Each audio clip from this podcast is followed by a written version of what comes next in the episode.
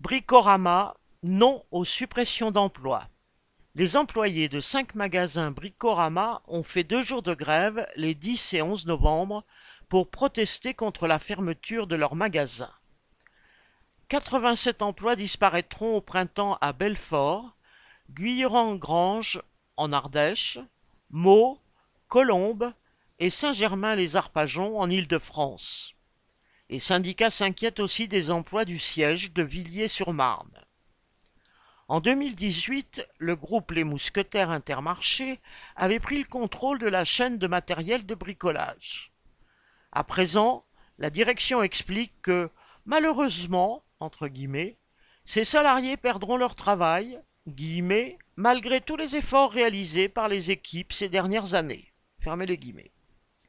En clair, après avoir pressuré au maximum ses employés de Bricorama, les mousquetaires les jettent au chômage. Ce groupe de la distribution n'est pourtant pas en difficulté avec un chiffre d'affaires en hausse à 49 milliards d'euros en 2022.